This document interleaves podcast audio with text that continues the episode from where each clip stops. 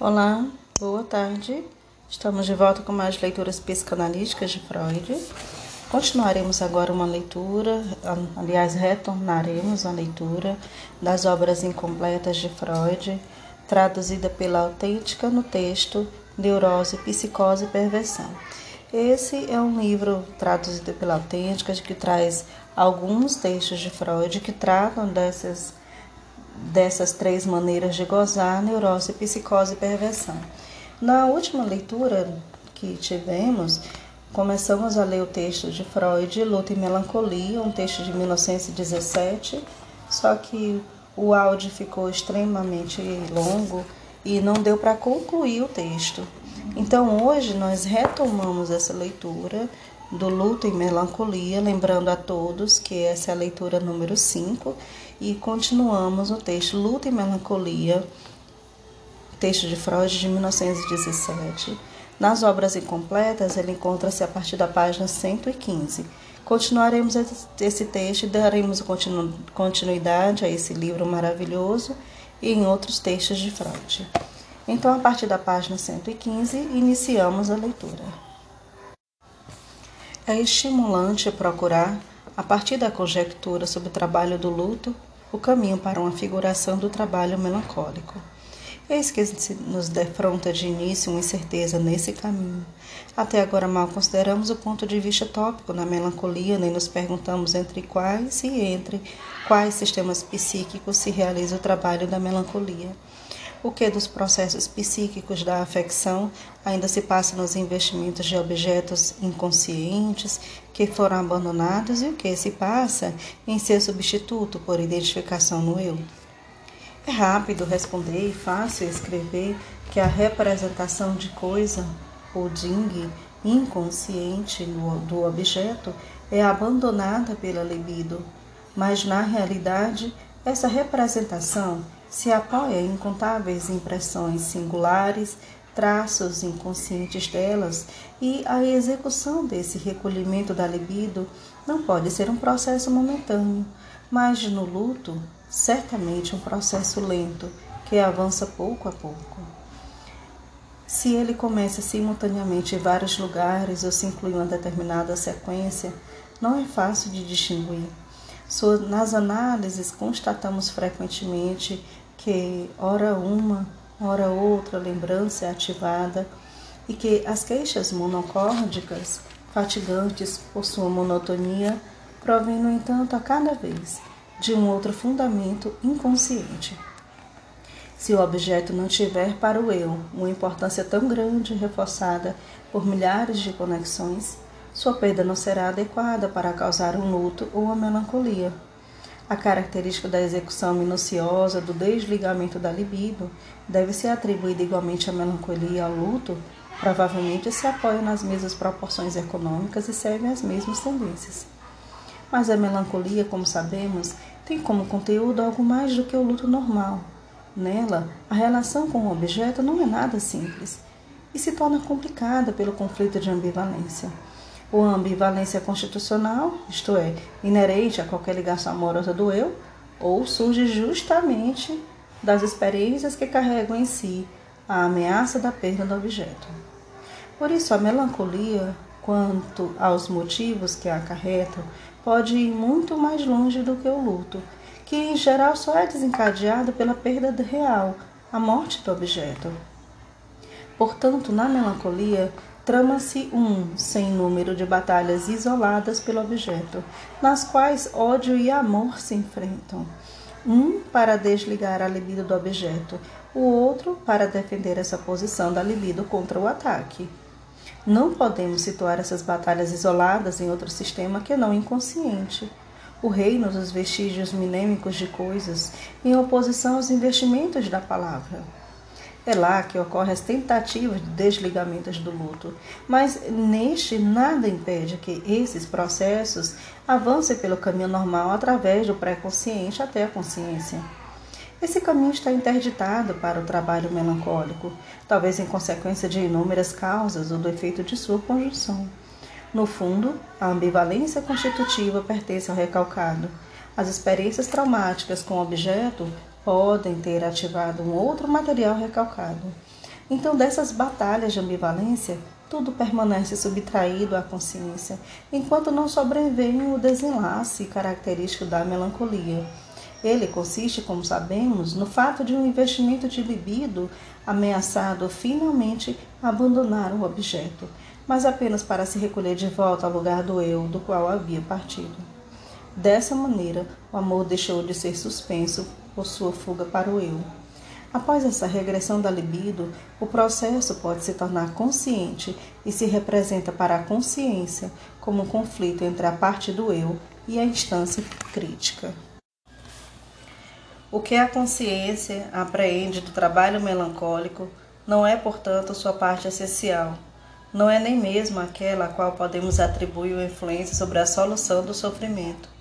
Vemos que o eu se degrada, enfurece-se contra si mesmo e compreendemos tão pouco quanto doente aonde isso leva e como pode mudar. Podemos atribuir uma produção como essa mais à parte inconsciente do trabalho, porque não é difícil descobrir uma analogia essencial entre o trabalho da melancolia e aquele do luto. Assim como o luto leva o eu a renunciar ao objeto declarando-o morto e oferecendo-lhe o prêmio de continuar a viver. Também cada uma das batalhas de ambivalência afrouxa a fixação da libido no objeto, desvalorizando, rebaixando e, por assim dizer, matando. Existe a possibilidade de o processo terminar no inconsciente, quer seja depois que a fúria se aplacou, quer seja depois que o objeto foi abandonado como destituído de valor. Não compreendemos qual dessas duas possibilidades põe fim à melancolia regularmente ou com maior frequência, nem como esse término influencia o andamento posterior do caso. Talvez o eu possa, com isso, desfrutar a satisfação do poder reconhecer-se como melhor, como superior ao objeto.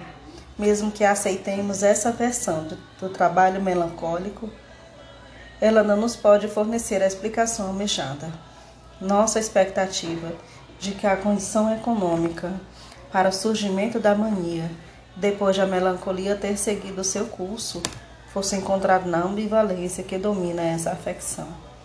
Pôde apoiar-se em analogias extraídas de vários outros campos, mas existe um fato diante do qual ela precisa se inclinar. Das três premissas da melancolia: perda do objeto, ambivalência e regressão da libido para o eu, reencontramos as duas primeiras nas recriminações obsessivas depois de casos de morte. Lá, sem dúvida, é a ambivalência que representa a mola do conflito. E a observação mostra que depois de passado esse conflito, nada mais resta de parecido com o triunfo de uma condição maníaca. Então somos remetidos ao terceiro fator como único eficaz, aquele acúmulo de investimento antes ligado que se libera com o término do trabalho da melancolia e possibilita a mania, tendo estar relacionada com a regressão da libido ao narcisismo. O conflito no eu, que a melancolia substitui pela luta do objeto, tem de ter o efeito de uma dolorosa ferida que exige um contra-investimento extraordinariamente intenso. Mas aqui será novamente adequado fazer uma parada e adiar o posterior esclarecimento da mania até que possamos compreender a natureza econômica da dor. Primeiro da física e depois da anímica, análoga àquela. Já sabemos que o contexto dos intricados problemas psíquicos nos obriga a interromper cada investigação sem concluí-la, até que os resultados de outra possam vir em seu auxílio. Fim do artigo Luta e Melancolia. Próximo artigo: Bate-se numa criança. Contribuição para o estudo das origens das perversões sexuais. Esse é um texto de 1919 e encontra-se na página 123. Inicio a leitura. A representação fantasística. Bate-se numa criança é admitida com surpreendente frequência por pessoas que procuram tratamento analítico por causa de uma histeria ou de uma neurose obsessiva. É muito provável que ela se apresente com maior frequência a outras pessoas que não tenham chegado a essa conclusão, impressionadas pela urgência de uma enfermidade manifesta. A essa fantasia estão ligados sentimentos de prazer, em virtude dos quais ela foi reproduzida inúmeras vezes ou continua sendo reproduzida. No ápice da situação imaginária, obtém-se quase que invariavelmente uma satisfação masturbatória. Portanto, nos genitais, inicialmente por vontade da pessoa, mas posteriormente contra todos os esforços de caráter compulsivo. A admissão dessa fantasia só acontece com hesitação. A lembrança de sua primeira aparição é incerta. Uma inequívoca resistência se opõe a seu tratamento analítico.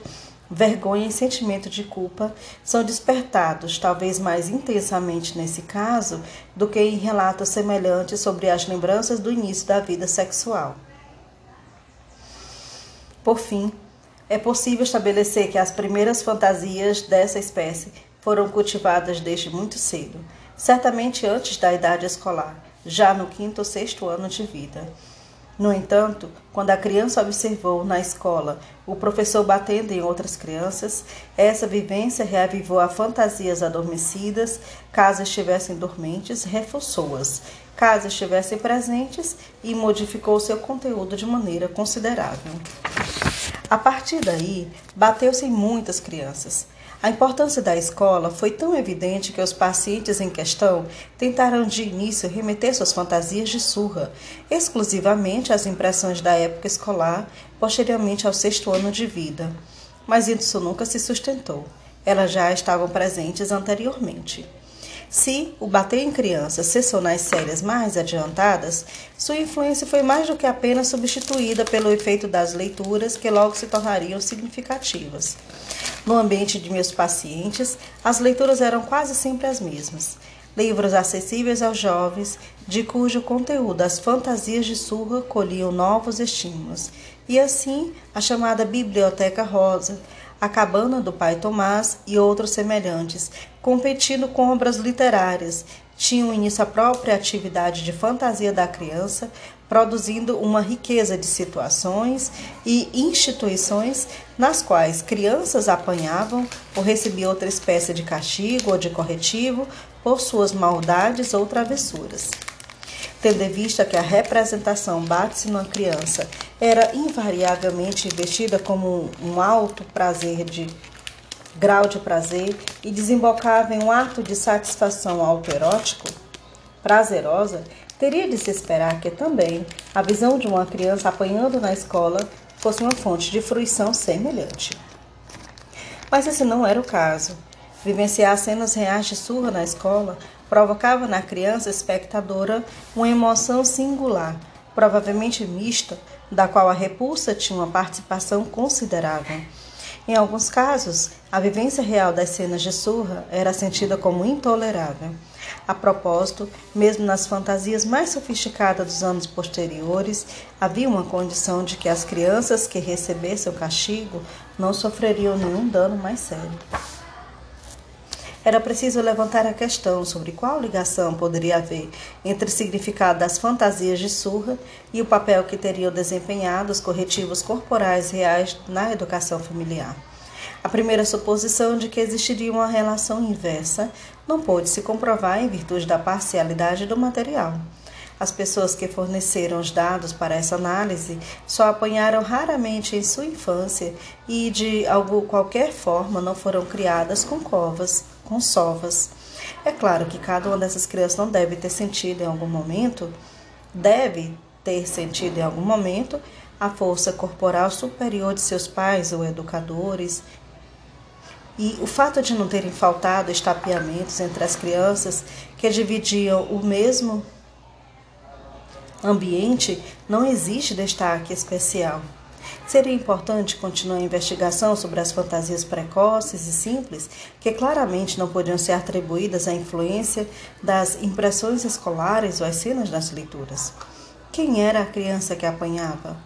Aquela que estava fantasiando ou uma estranha? Era sempre a mesma criança, por vezes uma ou outra? Quem estava batendo nela? Um adulto? Quem? Ou a criança fantasiava que ela própria estava batendo em outra? Não houve esclarecimentos para nenhuma destas perguntas, apenas a única tímida resposta. Não sei mais nada sobre isso. Estão batendo numa criança. Por outro lado, conseguimos melhores informações sobre o sexo da criança que apanhava, que no entanto não trouxeram esclarecimentos. Às vezes respondiam: são sempre meninos ou só meninas, mas na maioria das vezes não sei ou tanto faz. Com relação ao pesquisador, não se obteve que se interessava. Um vínculo constante entre o sexo da criança que fantasiava e o sexo da criança que apanhava. De vez em quando, surgia um detalhe característico do conteúdo da fantasia. Estão batendo no bumbum pelado da criancinha. Nessas circunstâncias, não se podia inicialmente sequer decidir se o prazer relativo à fantasia de surra deveria ser descrito como sádico ou como masoquista. Tópico 2. A concepção de uma fantasia emergente na primeira infância, talvez por motivos acidentais e voltada à satisfação autorótica, só pode querer dizer, de acordo com nossas atuais posições, que se trata de um traço primário de perversão. Um dos componentes da função sexual teria se antecipado do, aos outros no curso do desenvolvimento, teria se tornado independente prematuro, prematuramente teria se fixado e por isso subtraído-se os processos posteriores de desenvolvimento e com isso atestaria uma constituição singular e anormal da pessoa.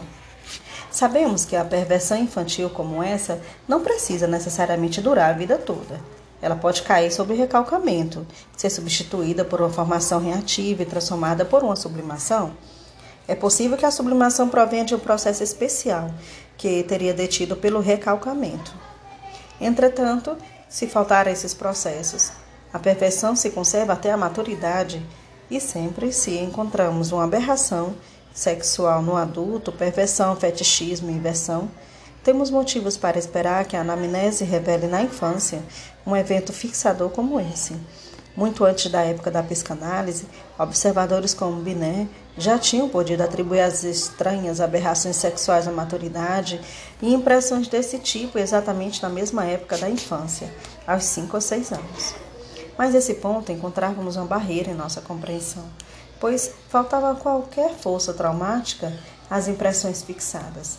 Elas eram banais, em sua maioria não estimulantes para outros indivíduos não se podia dizer porque o anseio sexual tinha se fixado exatamente nelas. Por outro lado, era possível procurar uma, sua importância no fato de que elas teriam oferecido aos componentes sexuais que se desenvolviam prematuramente, que estavam preparados para se colocar em primeiro plano, a ocasião mesmo que acidental para a fixação, e tínhamos de estar preparados para prever que a cadeia de conexão causal teria em algum momento um canal provisório. Nesse sentido, a constituição congênita parecia, parecia corresponder exatamente a todos os requisitos para um ponto de apoio como esse. Se o componente sexual que separou prematuramente for o sádico, podemos esperar, com base no conhecimento advindo de outro lugar, que através de seu recalcamento posterior será gerada uma disposição para a neurose obsessiva. Não se pode dizer que essa expectativa será contrariada pelo resultado da investigação. Entre os seis casos sobre cujo estudo exaustivo se baseia este pequeno artigo, quatro mulheres e dois homens, havia dois de neurose obsessiva, uma extremamente grave, incapacitante e um de gravidade mediana, bastante acessível à influência do tratamento, e ainda o terceiro, que ao menos apresentava alguns traços nítidos da neurose obsessiva. O quarto caso era abertamente uma franca histeria com dores e inibições, e um quinto que procurou análise simplesmente por causa de indecisão na vida e não teria absolutamente classificado um diagnóstico clínico comum ou seria despachado com psica, psicastenia. Não é necessário que fiquemos desapontados com essa estatística, porque, em primeiro lugar, sabemos que a toda disposição vai se desenvolver uma afecção e em segundo, ela deve bastar-se, ela deve bastar-se se pudermos explicar o que existe, podemos nos dar o direito de evitar a tarefa de esclarecer porque algo não aconteceu. Até aqui, mas não adiante, nossos conhecimentos atuais nos permitiram penetrar quanto à compreensão das fantasias de surra. Uma vaga suspeita de que, dessa maneira, o problema não está resolvido passa pela cabeça do médico analista quando ele precisa admitir para si próprio que essas fantasias, em sua maioria, permanecem separadas do conteúdo restante da neurose e não possuem um lugar adequado em sua estrutura. No entanto, como sei por minha própria experiência, devemos prontamente rejeitar essas impressões. Subtópico não. Ponto 3. A rigor, por que não tomar isso tão rigorosamente quanto possível? Só merece o reconhecimento como psicanálise correta o empenho analítico que logra remover a amnésia que esconde ao adulto o conhecimento de sua infância desde o início, ou seja, aproximadamente do segundo até o quinto ano. Entre analistas, não se consegue dizer isso com voz suficientemente alta nem repeti-lo bastante. Os motivos para desconsiderar essa advertência são, na verdade, compreensíveis. Eles querem obter resultados práticos em tempo mais curto e com menor esforço Acontece que no momento o conhecimento teórico é muitíssimo mais importante para cada um de nós do que o sucesso terapêutico. Aquele que menospreza a análise na infância ocorrerá fatalmente em sérios erros. Insistir na importância das primeiras vivências não implica superestimar influências posteriores. Ocorre que as impressões vitais posteriores falam suficientemente alto na análise através da boca do paciente, enquanto somente o médico pode levantar a voz em favor das reivindicações da infância. O período da infância entre 2, 4 ou 5 anos é aquele ao qual, pela primeira vez, os fatores libidinais congênitos são despertados pela vivência e ligados em determinados complexos. Há fantasias de surra aqui tratadas só se revelam mais para o final desse período ou depois de seu término. Portanto, é bem possível que elas tenham uma pré-história que sofram um desenvolvimento que corresponda a um resultado final e não a manifestação inicial. Essa suspeita é confirmada pela análise.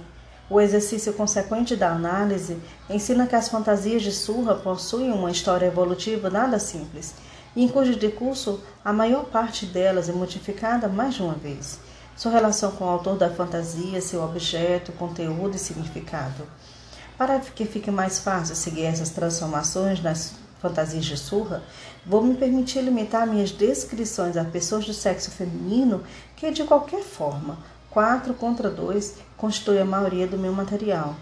Além disso, a fantasia de surra nos homens está ligada a um outro tema que deixarei de lado neste ensaio. Vou me esforçar para não me esquematizar mais do que o inevitável na apresentação de um caso comum. Se uma observação posterior trouxer uma maior diversidade dessas relações, então gastarei pouco para ter compreendido um acontecimento típico e não algo de natureza incomum. A primeira fase das fantasias de surra nas meninas deve permanecer, portanto, a um período muito remoto da infância. Alguma coisa nelas permanece curiosamente definida, como se fosse indiferente. A escassa informação que se recebe das pacientes nas primeiras comunicações.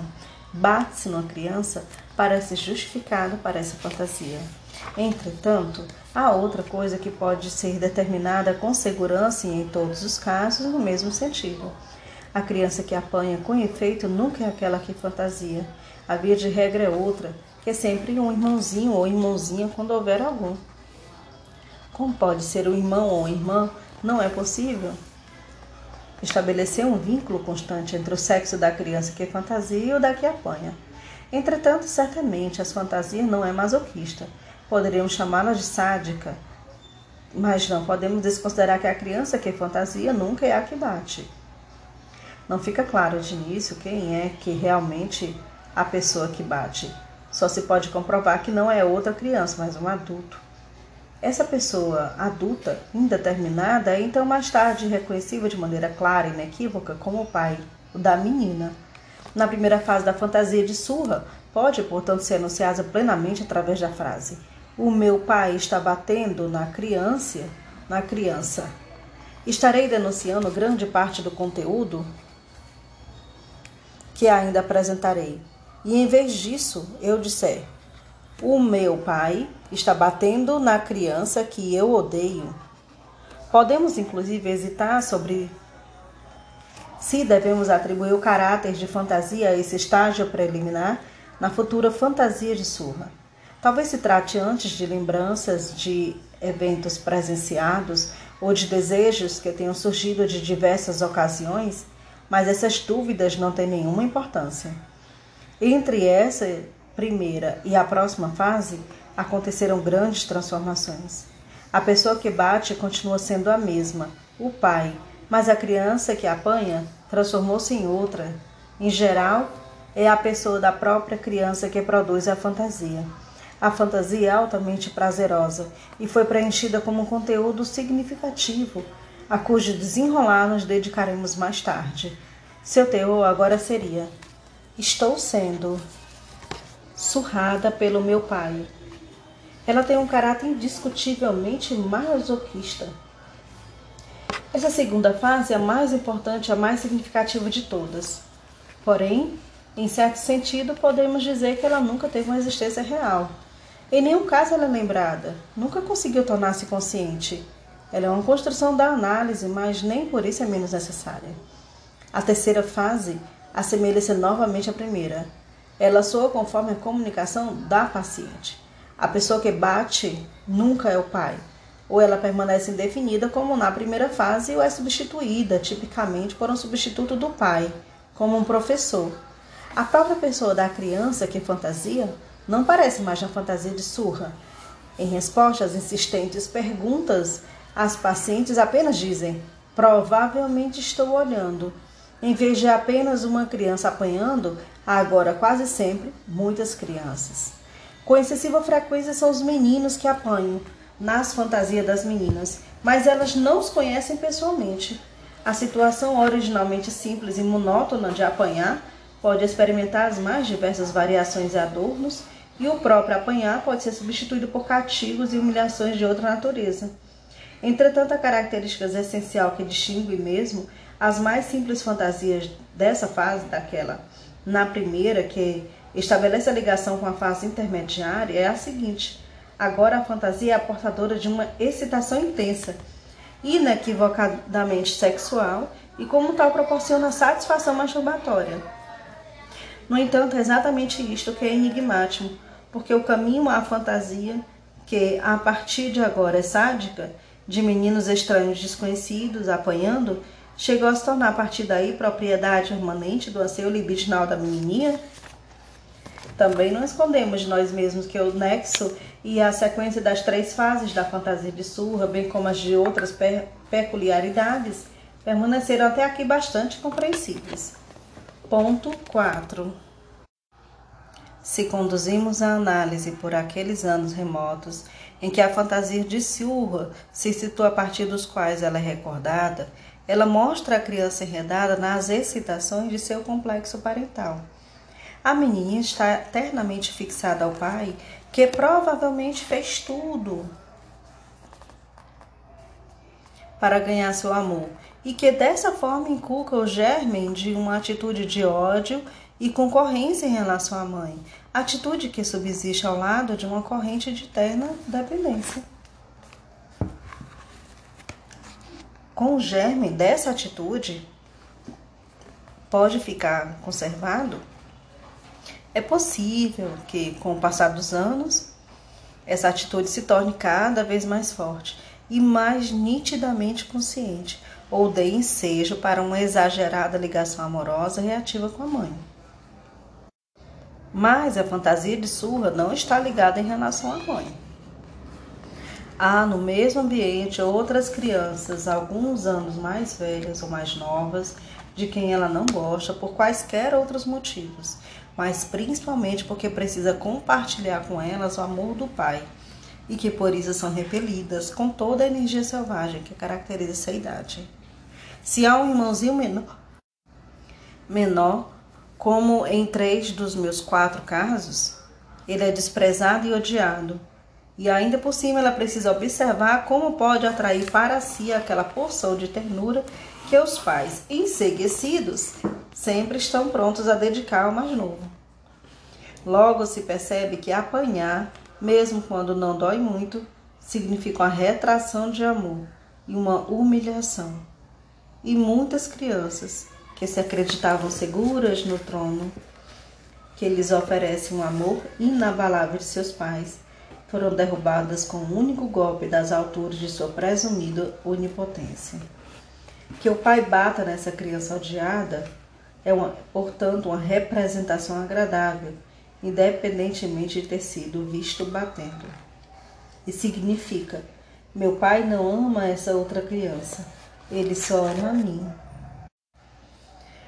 Esse é então o conteúdo e o significado da fantasia de surra em sua primeira fase.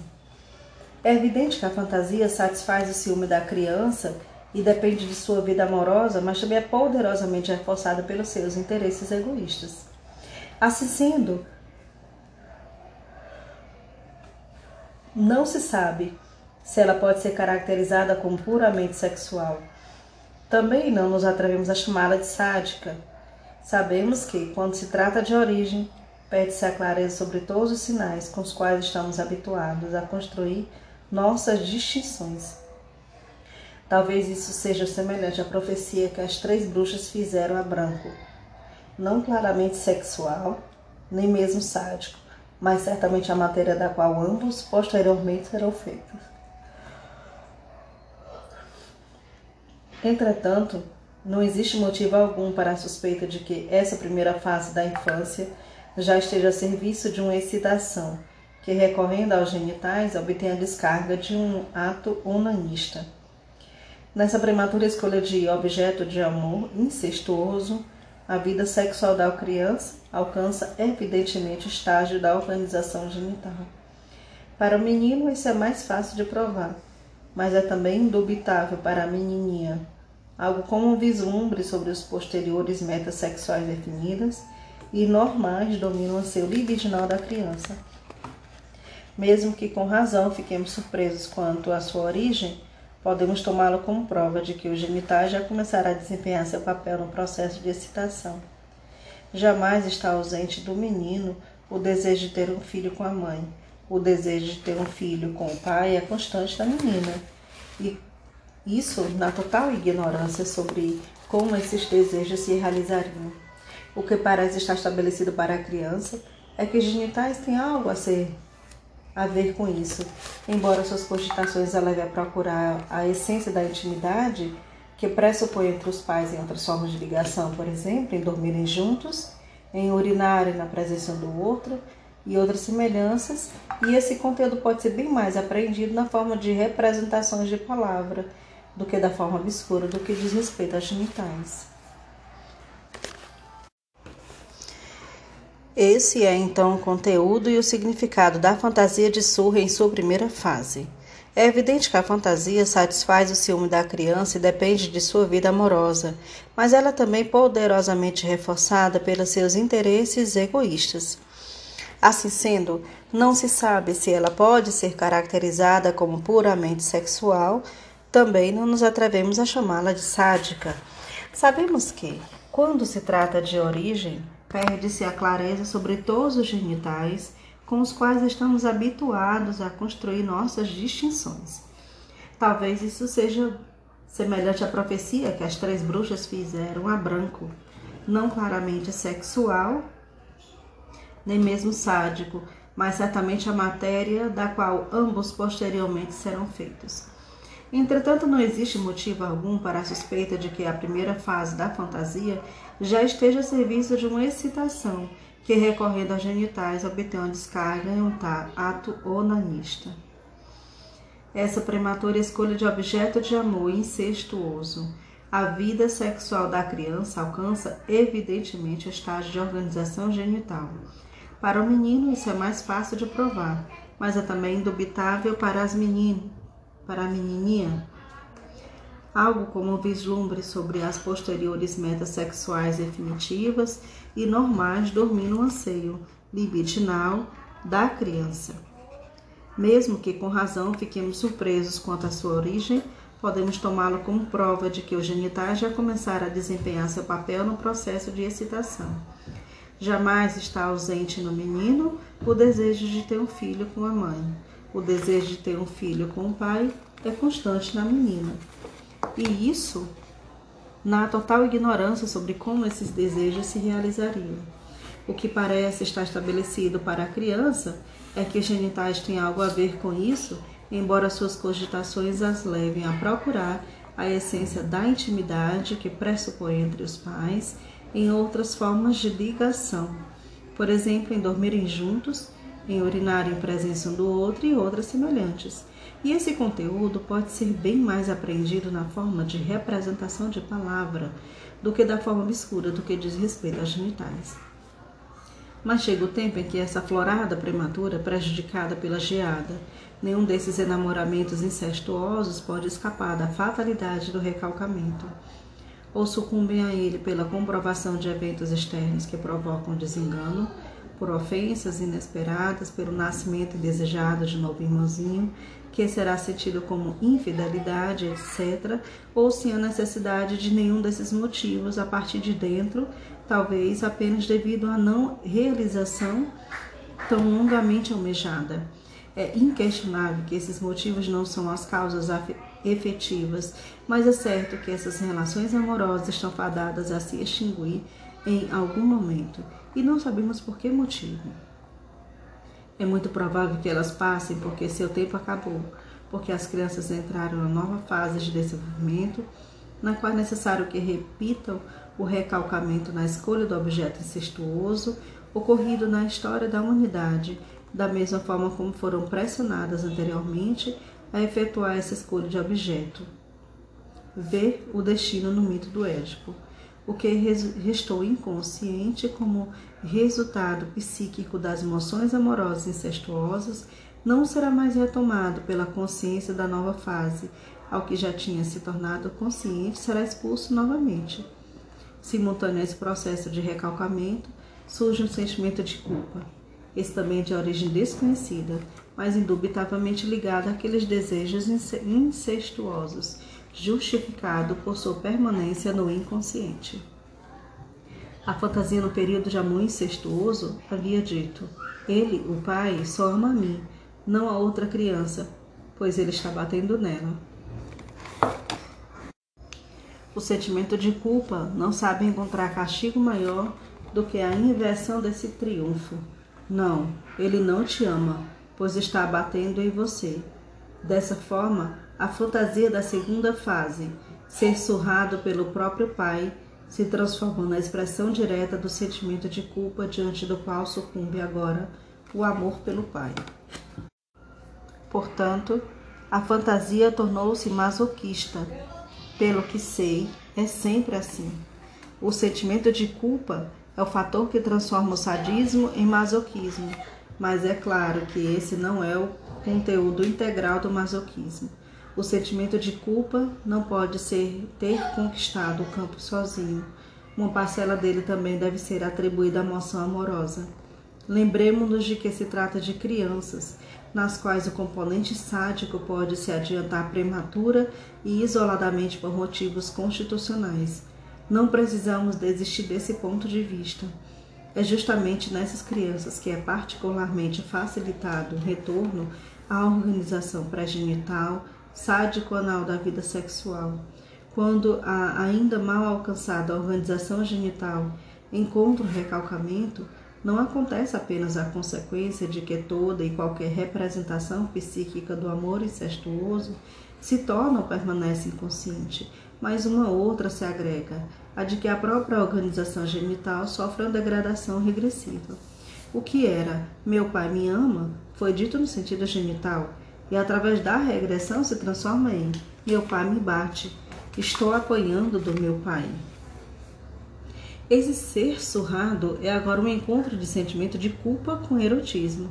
Ele não é apenas castigo pela relação genital proibida, mas também seu substituto regressivo. E dessa última fonte, a fantasia recebe a excitação libidinal que, de agora em diante, se aderirá a ela e encontrará descarga em seus atos onanistas. Mas essa é, pois, a essência do masoquismo. A fantasia da segunda fase, apanhar do próprio pai, permanece via de regra inconsciente, provavelmente a consequência da intensidade do recalcamento. Não posso indicar o porquê de justamente um dos meus seis casos, um masculino, ela ter sido lembrada conscientemente. Esse homem, agora adulto, havia guardado bem claramente na memória que costumava utilizar a representação de apanhar da mãe para fins de masturbação É claro que logo ele substituiu a própria mãe pela mãe de colegas de escola ou outras que de alguma forma se assemelhavam a ela.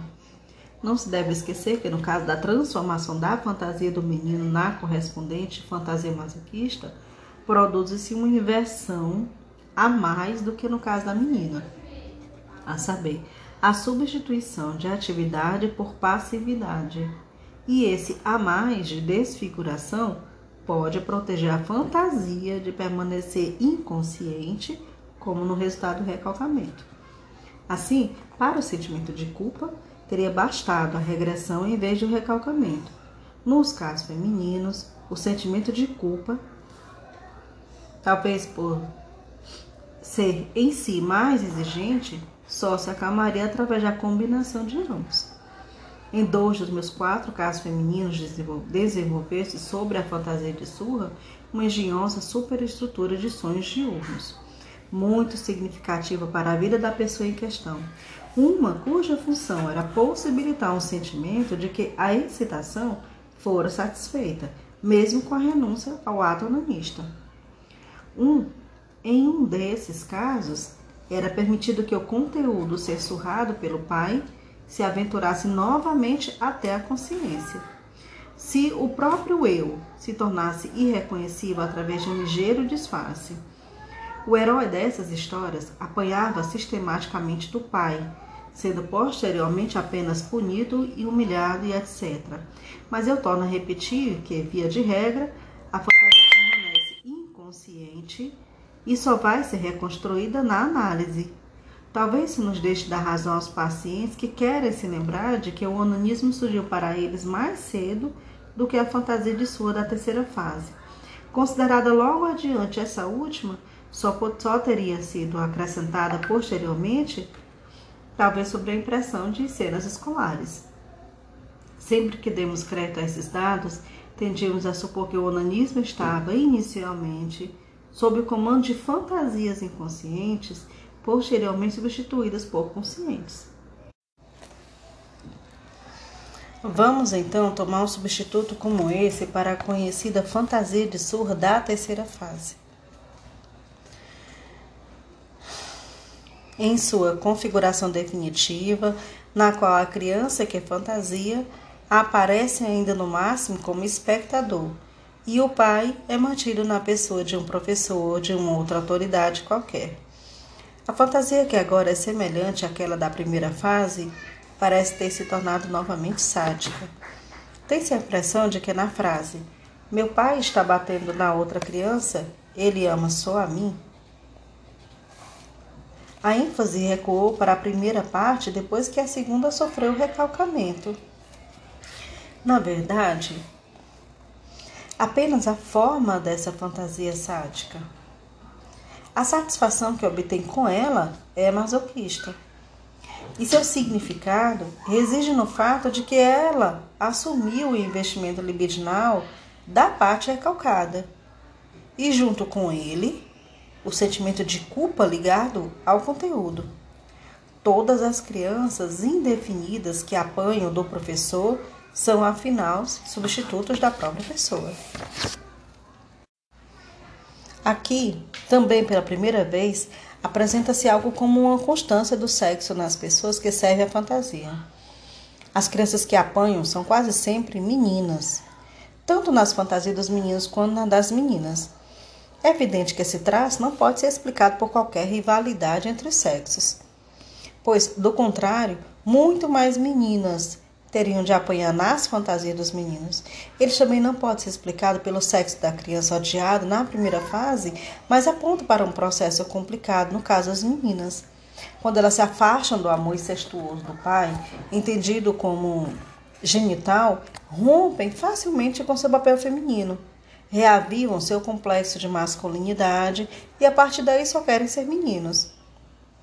É por isso que os bodes expiatórios que as representam também são meninos. Em ambos os casos de devaneios, um deles quase chegou ao nível de uma criação literária. Os heróis eram sempre homens jovens, pois as mulheres nem sequer apareceram nessas criações, só apareceram depois de muitos anos em papéis secundários. Ponto 5. Espero ter apresentado minhas experiências analíticas de maneira suficientemente detalhada e peço apenas que se considere que os seis casos reiterados mencionados não esgotam meu material e que disponho, tal como outros analistas, de um número muito maior de casos não tão bem investigados. Tais observações podem ser utilizadas em vários sentidos, para esclarecimento da gênese das perversões em geral, particularmente do masoquismo, para avaliar o papel que desempenha a diferença entre os, né, os sexos na dinâmica da neurose. O resultado mais evidente dessa discussão diz respeito à origem das perversões. Na realidade, não está abalada a concepção de que nela o reforço constitucional ou prematuridade de um componente sexual passa do primeiro plano, mas com isso nem tudo foi feito.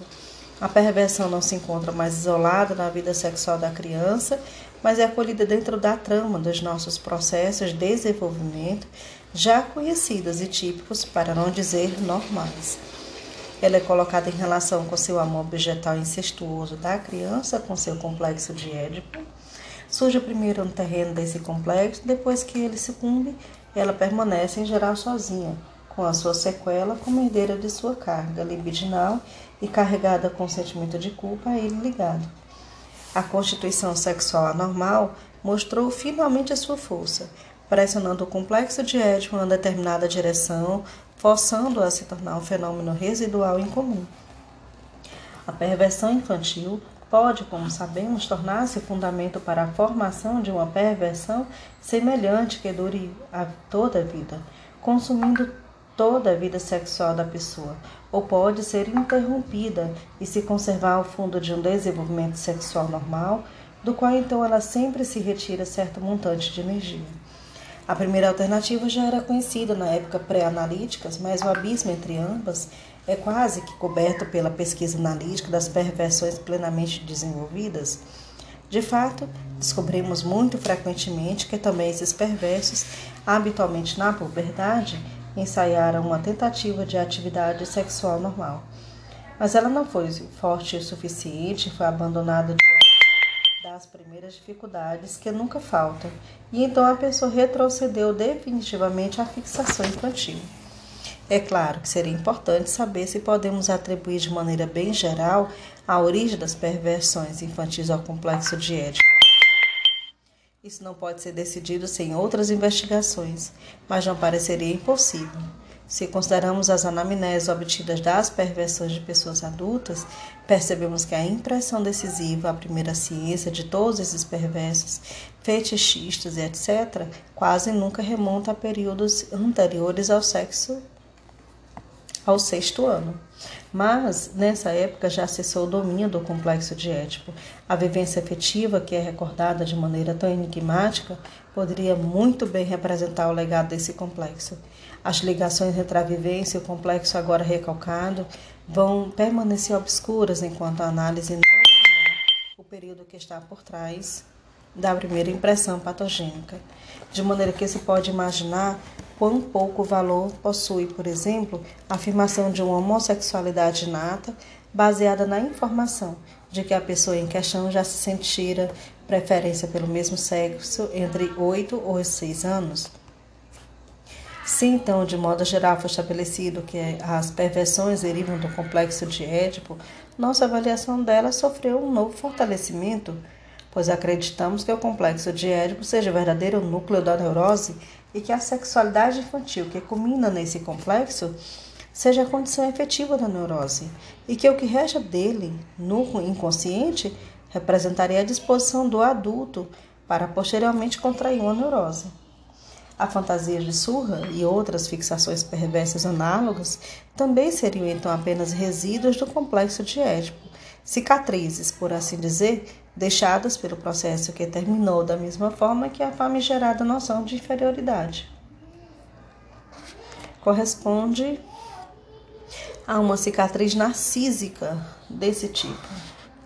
Devo expressar meu total acordo com essa concepção de Marcinovix, que sustentou de maneira feliz esse delírio de insignificância dos neuróticos também é sabidamente apenas parcial e inteiramente compatível com a existência de uma supervalorização de si oriunda de outras fontes. sobre a origem do próprio complexo de Édipo e sobre o destino reservado ao ser humano, provavelmente único entre todos os animais, de ter de iniciar duas vezes a vida sexual, primeiro como todas as outras criaturas, desde a terra infância, e posteriormente, depois de longa interrupção, de novo na puberdade, sobre tudo isso, ligado à sua herança arcaica, já manifestei em outro lugar e não pretendo voltar a abordá-lo aqui. Para a gênese do masoquismo, a discussão sobre nossas fantasias de surra traz apenas parcas contribuições. Parece confirmar-se inicialmente que o masoquismo não constitui uma manifestação pulsional primária, mas se origina de uma reversão do sadismo contra a própria pessoa. Portanto, a regressão do objeto para o eu. Observação veio as pulsões e seus destinos. Pulsão como meta passiva existe desde o início, principalmente na mulher. Mas a passividade ainda não chega a constituir o todo do masculino. Ainda faz parte dele o caráter prazeroso, que é também estranho numa relação pulsional. A transformação do sadismo em masoquismo parece acontecer através da influência do sentimento de culpa que faz parte do recalcamento. Portanto, o recalcamento opera nos meios de três tipos de efeito. Ele torna inconsciente os resultados da organização genital, força-os à regressão até a fase anterior sádico-anal e transforma o sadismo dessa fase no masoquismo passivo e, em certo sentido, novamente narcísico. Desses três resultados, o segundo é possível pela fraqueza da organização genital suposta nesses casos. O terceiro é necessário, porque o sentimento de culpa se escandaliza tanto com o sadismo como na ocasião da escolha incestuosa de objeto entendida como genital. Uma vez mais, as análises não dizem de onde vem esse sentimento de culpa. Parece ter sido trazido da nova fase da qual a criança ingressa, e se ele persiste a partir daí, parece corresponder a uma formação cicatricial, tal como um sentimento de inferioridade. De acordo com nossa orientação atual, ainda incerta sobre a estrutura do eu, deveríamos atribuí-la àquela instância que se contrapõe ao resto do eu como uma consciência crítica que no sonho produz um fenômeno funcional de Silberre, que se despreende do eu no delírio de ser observado. De passagem, queremos assinalar que a análise da perversão infantil aqui tratada também ajuda a solucionar um antigo enigma que, na verdade, atormentou mais os que estão fora da análise que os próprios analistas. No entanto, recentemente o próprio Bleuer admitiu ser curioso e inexplicavelmente reconhecido que os neuróticos colocam o onanismo no centro do seu sentimento de culpa. Há muito tempo fizemos a suposição de que esse sentimento de culpa dizia respeito ao onanismo na primeira infância e não ao da puberdade, e que em grande parte não estava relacionado com o ato onanista, mas a fantasia, embora inconsciente, que estava em sua base, ou seja, o complexo de Édipo. Já comentei sobre a importância da terceira fase, aparentemente sádica, da fantasia de surra, comportadora de excitação, que pressiona para o onanismo, e para qual a atividade fantasística, essa fase, parece incitar para aquela que, por um lado, lhe dá continuidade no mesmo sentido e, por outro, a suspende por compensação. No entanto, a segunda fase, inconsciente e masoquista, é comparavelmente a mais importante, a fantasia de apanhar do próprio pai. Não apenas porque estende seu efeito por meio de ação daquela que a substitui, podem igualmente ser detectados efeitos sobre o caráter que deriva sua forma inconsciente. Aqueles que carregam essa fantasia desenvolvem uma particular sensibilidade e irritabilidade contra pessoas que podem incluir na série paterna. São facilmente ofendidas por elas e assim realizam a situação fantasística de apanhar do pai, produzindo para o seu próprio sofrimento e prejuízo. Eu não me espantaria se algum dia fosse possível demonstrar que essa mesma fantasia é a base do paranoico delírio querelante. Vamos parar por aqui. Na próxima leitura, Continuamos no texto Bate-se numa criança, um texto de Freud de 1919. A gente continua nesse texto a partir do tópico 6. Esse tópico 6 ele está é, na página 143. Então a gente continua a partir do tópico 6 página 143 dos, das obras incompletas de Freud, traduzida pela autêntica Neurose, Psicose e Perversão. Agradeço a todas, todos e todes que puderam continuar até aqui.